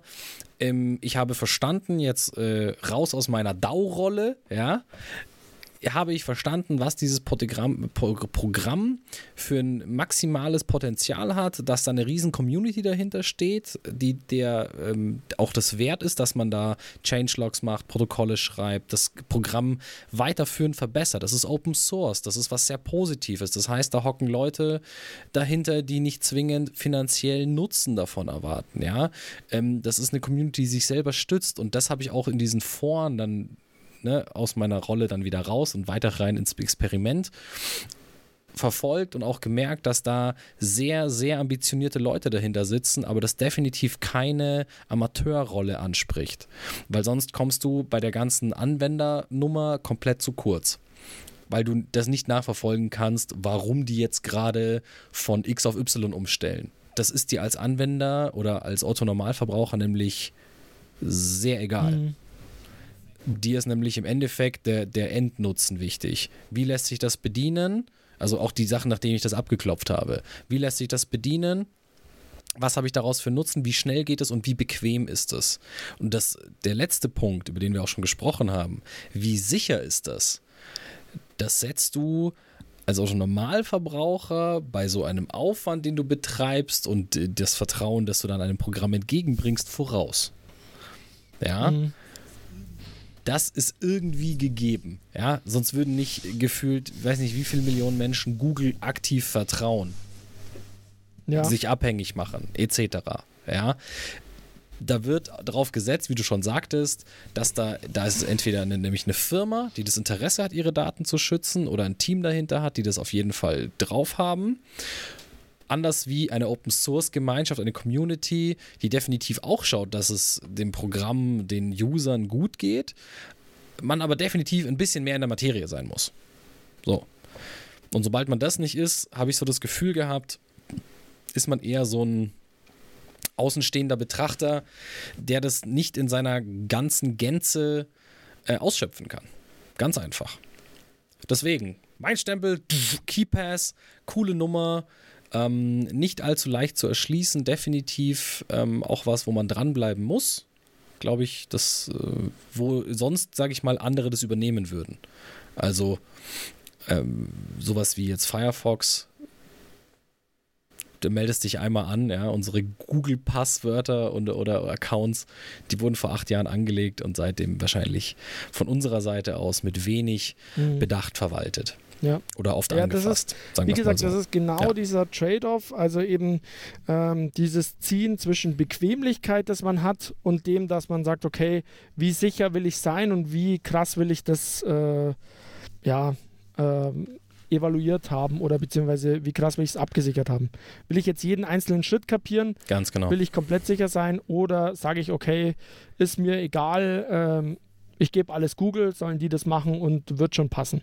Ja. Für mich hat sich genau dieser Schritt auch erschlossen, nämlich möchte ich da selber Kontrolle haben oder ist es eben, wie wir es vorhin schon hatten, so ein nötiges Übel, das ich jetzt einmal mache mhm. ne? und das muss dann funktionieren. Ja, also diese, diese Anwender, Anwenderprämisse. Mhm. Ich mache das jetzt mal, ich gebe mir da jetzt mal Mühe äh, und dann muss das jetzt aber auch für lange, lange Zeit, da muss auch Ruhe sein. Ich glaube, da muss einfach ein bisschen der Wechsel kommen, ähm, dass wir uns täglich irgendwie im Netz bewegen und dass da ähm, Einsatz dafür auch definitiv was, was ganz Alltägliches werden muss. Also, dass ich mir, wie ich jetzt, ähm, als, als DAO mir dachte, ja, das, das nervt mich jetzt, das so, dass das aber wirklich wichtig ist, äh, da glaube ich, können wir in unserem Podcast nur sensibilisieren. Und daher möchte ich da jetzt auch einfach mal einen Schlussstrich machen. Das ist wahrscheinlich wie mit allem im Leben. Man soll ja auch die Muße fassen, regelmäßig Sport zu machen, sich gesund zu ernähren und dann halt auch eventuell mal Passwort, äh, Passwörter und Zugangsdaten. Das Passwort oder den Passwort selbst solltest du nur einmal im Leben aufsetzen und nicht jede Woche neu oder jeden ich, Tag glaub. So, so ein Passwort, wir haben es ja im Vorgespräch, sind wir eigentlich auf dieses Bild drauf gekommen. Es ist ja wie ein Haus bauen.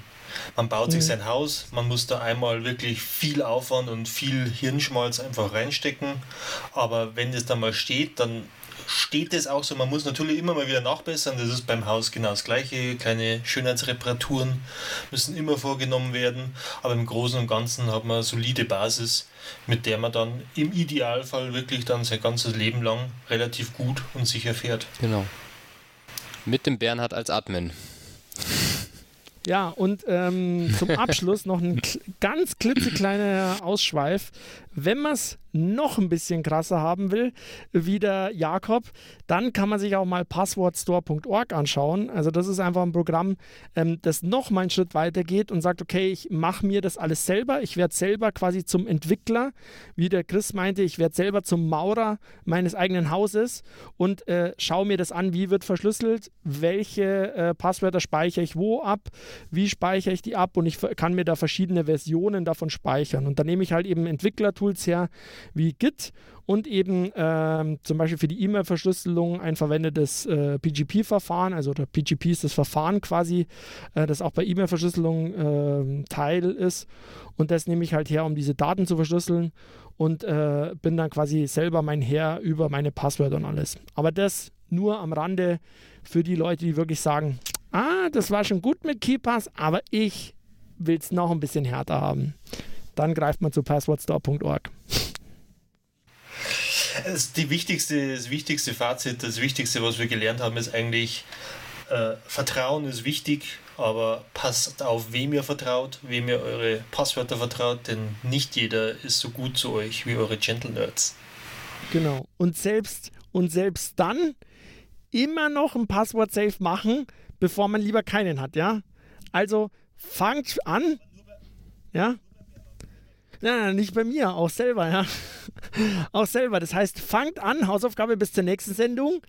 Ihr guckt euch mal den Auf, äh, Anfangsaufwand, äh, tut ihr euch mal an und guckt euch mal einen der genannten Passwort-Saves oder einen anderen raus eurer Wahl und äh, legt das mal an bis zur nächsten Sendung, weil dann können wir darauf anknüpfen und erklären euch, wie das Internet funktioniert oder wie E-Mails funktionieren oder was anderes. Müssen wir noch schauen. Ich hoffe, ihr habt jetzt aus diesem Talk einiges mitnehmen können. Ich glaube, es war für jeden was dabei. Schaut einfach mal, welcher Passwort-Safe passt zu euch, womit werdet ihr warm. Und ich hoffe, es hat euch gefallen. Bis zum nächsten Mal. Die Gentle Nerds sind raus von meiner Seite. Ciao, ciao. Ciao. Ciao, Leute. Habidere. There once was a kid whose passwords laid across all sites. They were the same, a criminal, then found their fame by taking that data to go. Soon may a criminal come to steal your pictures and data and run. One day when the crime is done, they'll steal your account and go. The kid then noticed strange behavior. There had been a login failure. Reused password was their traitor. It was already pwned. Soon may a criminal come to steal your pictures and data and run. One day when the crime is done, they'll steal your account and go. Now our friend did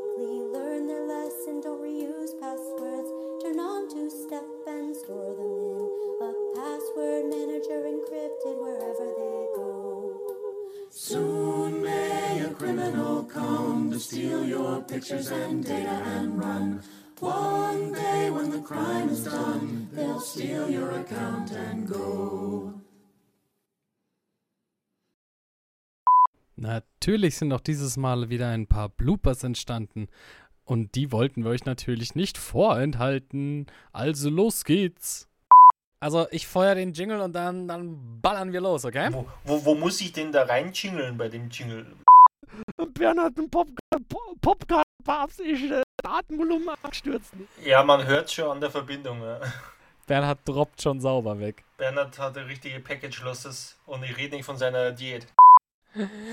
Ey Leute, wo ist der ganze Humor vorher geblieben? Was hast du denn da, ein Staubsauger oder was? was ist das für ein Kabel?